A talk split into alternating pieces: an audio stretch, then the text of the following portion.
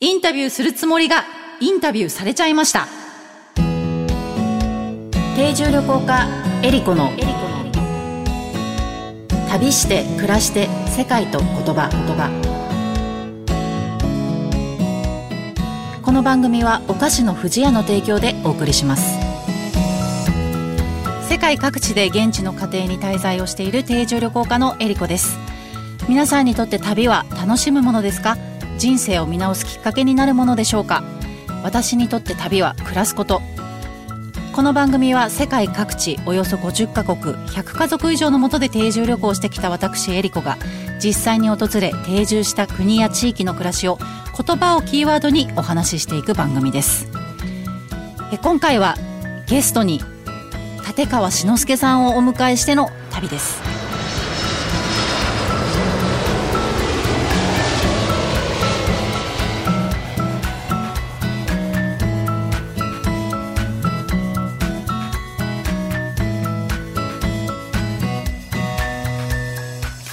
改めましてエリコです。今回はゲストをお迎えしての旅になります。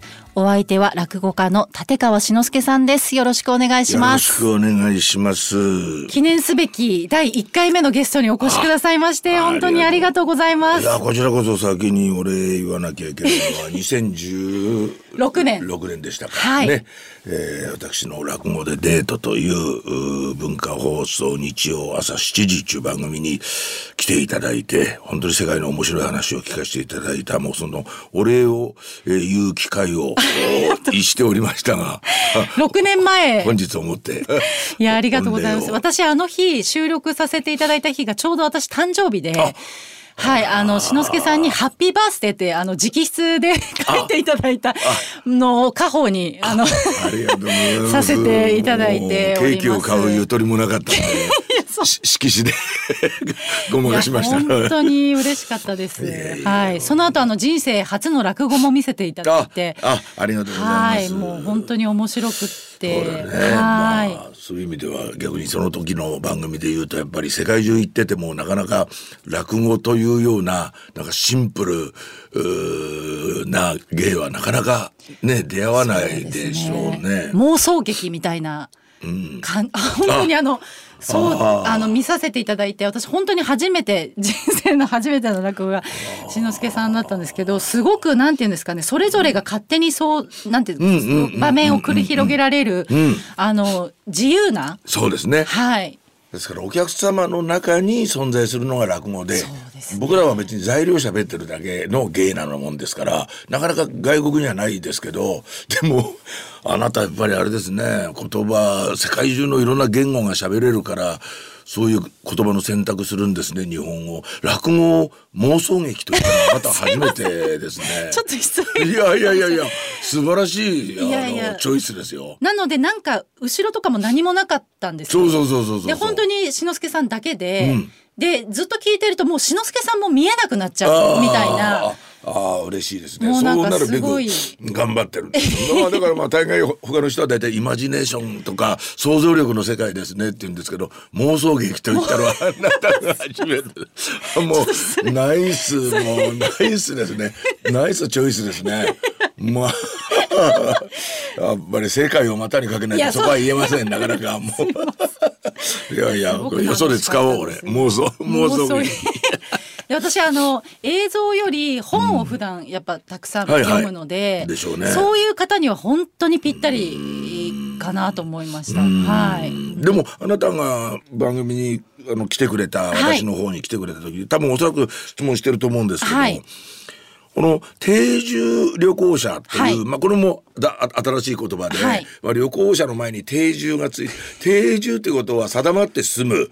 定まって住むっていうことは旅行じゃねえじゃんっていう話になると 定住旅行者っていうのもこれまた二律背反した言葉を足してるわけだよね。はい。でそれはそれでよよしとしてユニークな新しい、はもうあなたしかいないっていう部分でいいんですけど。むしろ何かございましたら新しくつけていただいてもあの 志の輔さんに。じゃあ定住と旅行者の間に妄想を入れようかな。定住妄想旅行者これ何日ぐらい以上を定住というか例えば例えば今までこれも十まあ十かまあどんなもんだろう十何カ国まあ行ったことあるかもしれないですけど、はい最高でいたのが2週間ですね。ああ、同じところに。ああ。国内移動されましたやっ。ぱしてますよね。そうじゃなくてあれなんだ一軒のうちにいるってこと？そうなんです。人の家に。で人のうちにに 2, 週間いたら定住？あ、そうです。大体半月以上はいるので。あ半月以上、はいはいじゃあやっぱり約1ヶ月つそうですね人のうちにいはいるっていうことを一応定住の基準、そうです。はい。私の勝手な、あの、あれなんですけれども。わあでもあの学生の時のホームステイみたいに段取りしてもらってあの行くとか、はい向こうがウェルカムで待ってることは間違いないとかでない場合の1ヶ月の定住は、はい結構しんどいよね。それも面白いんですよ。いやいや面白い面白い。なんかまあ国民性が出るというか、はい。じゃあ向こうが嫌がって断られたことも何度もあるんだ。あ、そうですね。あの、お話ししてもらって断られるところももちろん、あの、ありますけど、なんか、う日本が一番多いですね。断られることが。日本でも実は定住旅行していて、国内でも、はい、日本のこともちゃんと知らなきゃいけないと思っていて、で、日本の方の方が結構難しい、あの、その家にずっといられてもっていう方が多い。これ今 え？だから、しのすけさんの家に、あ、じゃあちょっと半月ぐらいいいですか？みたいな話なんで、そうするとちょっと、なんか、うちは何にもないし、みたいな感じで言われることが多いんですよ。なんていうんですか？遠慮、遠慮される方が多いんですけど、ー一番の難点ははいあれでしょう、言葉が通じるってことでしょ、つまり見事に、はいはい。多分見事に言葉が通じるってことは言葉が通じると次に何が始まるかというと顔色を読むことを始めるわけだよね。はい。つまり言葉じゃなくて無言の間にあこの人こう思ってんだろうねっていうところまでこう日本人同士はい,、けるわけじゃないですか。ありますねその辛さはあるじゃないですか、はい。良さと辛さ、はい。ね私はあなたが外国で定住できる一番のメリットはどんなに英語英語が堪能であろうとどんなにフランス語が堪能堪能であろうとそれはそのなんていうんですか自国民にはかなわないじゃないですか。あ、そうです、そうです。叶わないそうでしょ、はい。そこはいのその要するに言葉の深いところがわからないからなんか定住してられる帰ってきてみてからいろいろ調べてみたらああの時にはああいうこと言うもんじゃないんだとかさ なるほど。シャワーは私が最初に浴びるんじゃないんだとかさ。なんか。それそうですね。それも国によりますね。そういやいやはっきり言わない人あの国もありますしそうでしょ？いう方もいらっしゃるんですけどあとはなんかあのこういい子にならないようにしてます。優等生であると結構良くないと思っていて、うん。外国の場合は？あそうです。あのまあ日本でも多分そうだと思うんですけどけこう一度家族になったら結構通うんです私。何何度かそこのとこにまた行ったりしてすごく仲良くなったりするのででそうするためにはやっぱなんかこう合意に入れては合意に従いじゃなくいいけれども全部こう向こうに合わせるってことではなくってもちろんそういうところもあるんですけどなんかこう自分の個性を残すってことがやっぱすごい大事だなと思っていてでまあそうすると結構相手が「あこの子面白いね」とか「一緒にいたいね」っていう風になってくれるのでそうするともっとこうグッと近づくっていうのははいあのある気がします。でもそうしてるとは思わなかった。俺全部外国だと思ってたから成立するんだと思ってて。日本。でもししています。でまあはい。正直例えばリュックサック一つで,、はい。でお金もないんです。すいません。もうとにかくなんとかかんとかっていうその学生の頃の、はい。ああいうそのいわゆる助けてください。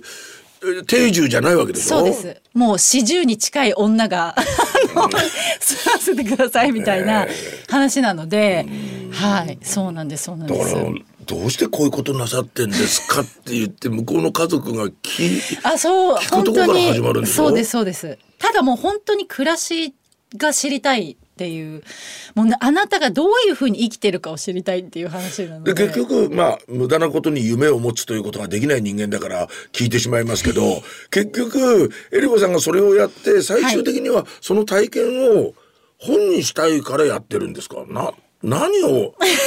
いや俺聞いたと思うんだけど、そうですね。はいはい。あのその生まれた場所とか、まあその自然環境とかですよね。あとは国家という枠組みであったりとか、そういうものの違いだけで、その生き方とか暮らしとか価値観が全然違うっていうのが信じられないんですよ。それすごく面白いなと思っていて、なんかそういうのをやっぱりそういう知恵じゃないですけど、ものって例えば日本に持ち帰った時に、そういったまた新しいこうなんかシナジーを生んだりとかそういうことももちろん考えられるし、その自分の中に何か違うものを済ませられるっていうのがあるんですよね。例えばそうあのこの間グリーンランドに行きましたけど、ただ今は具体的にそのグリーンランドのイメージっていうのは私の中で湧くわけですよ。だからグリーンランドが自分の中の心にもう住んでるわけですよねその家族が。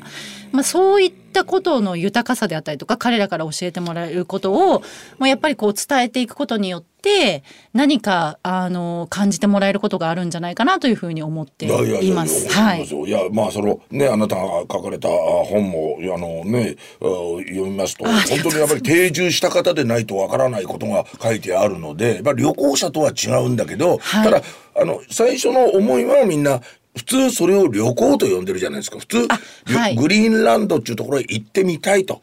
っていうので、まあ2週間なら2週間、会社の休みが取れたとか、はい、ね、あるいは会社の方からもう君いいよと言われたとか、まあその事情はどうでもいいんですけど、はい なんでその余計なこと言うんだろう。まあ事情が一番大事だったりしますからね。はい、それでグリーンランドに行きました。はい、ね。でグリーンランドで2週間ぐらいいて2週間にいた時の体験談を書いてもそれはそれで旅行記として成立するじゃないですか。はい、でもあなたの場合はそれの一軒のうちにどうしても住みたいっちゅうとこななんでしょ ポイントは。そうですはい。で住まないとわからない。わからないです、ね、つまり上辺だけ旅行の上辺だけじゃ嫌だと。はい、はいなんか、まあ、例えばなんで喧嘩をしてるのかとか、あとお子さんがいらっしゃったら、お子さんと一緒に学校に行くわけですよね。そうすると何を勉強してるかとか、何をこう教えてるかもわかりますし、で、基本的には家族のと一緒に同行させてもらうので、私だけ単独で行動っていうことではないわけで、でそうするとお父さんの仕事場に行ったり、そうすると、ああ、こう会社のシステムってこう、この国ではこうなってるんだとか、で、お母さんは家事しないんだとか、そういう、なんていうんですかね。いろんな。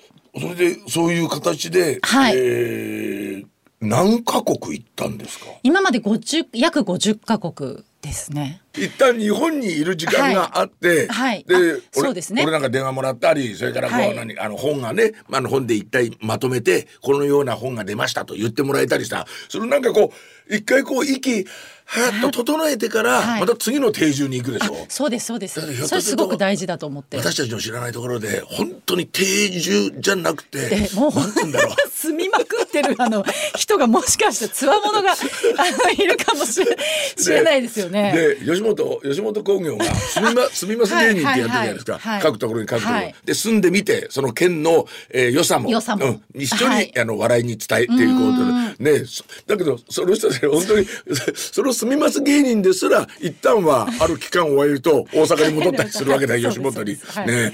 だけど戻らない旅行者。もいるかもしれない、その人たちが本当に住みます旅行者だよね。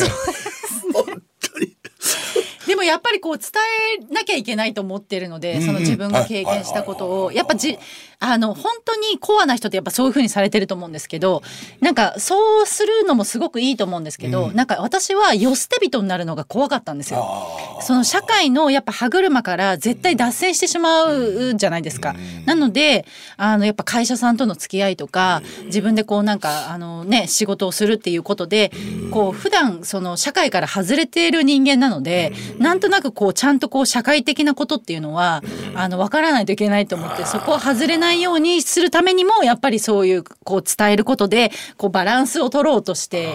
これ配信ってこれ世界中に配信するんでしょ？そうです。はい。ということはどっかの国で、はい、ちょうどその住みます、住みます、住みます旅行者の人が聞いていて、ああ、エリコ、まだまだ君は甘い。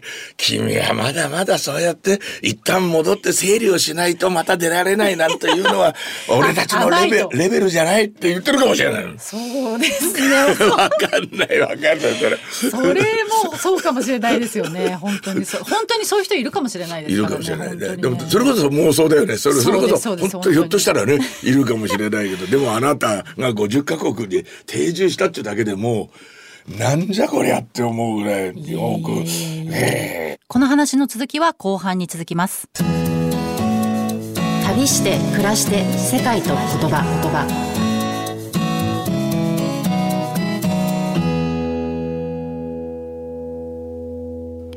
ここでお知らせです。富屋のウェブサイトに私、エリコがペコちゃんと一緒に旅をして見えた世界の国々の文化や習慣についてのコラムが掲載されています。富士屋のウェブサイトのトップページからペコちゃんの森のバナーをクリックして、エリコペコちゃんの旅の記事にお入りください。ペコちゃんの森ウェブサイトは、富士屋ファミリー文化研究所が行う様々な活動を楽しくご覧いただけるご報告の場であると同時に、お客様とのコミュニケーションの場としてもご活用いただけるサイトです。え毎月定期更新をしています。エリコペコちゃんの森のコラムの他にも、長野県黒姫にあるペコちゃんの森の様子や森林整備活動のご報告、スマイルをテーマにした川柳の募集、オリジナル壁紙カレンダーがダウンロードできるコーナーなどもあります。ぜひ、富士屋のウェブサイト、ペコちゃんの森を覗いてみてください。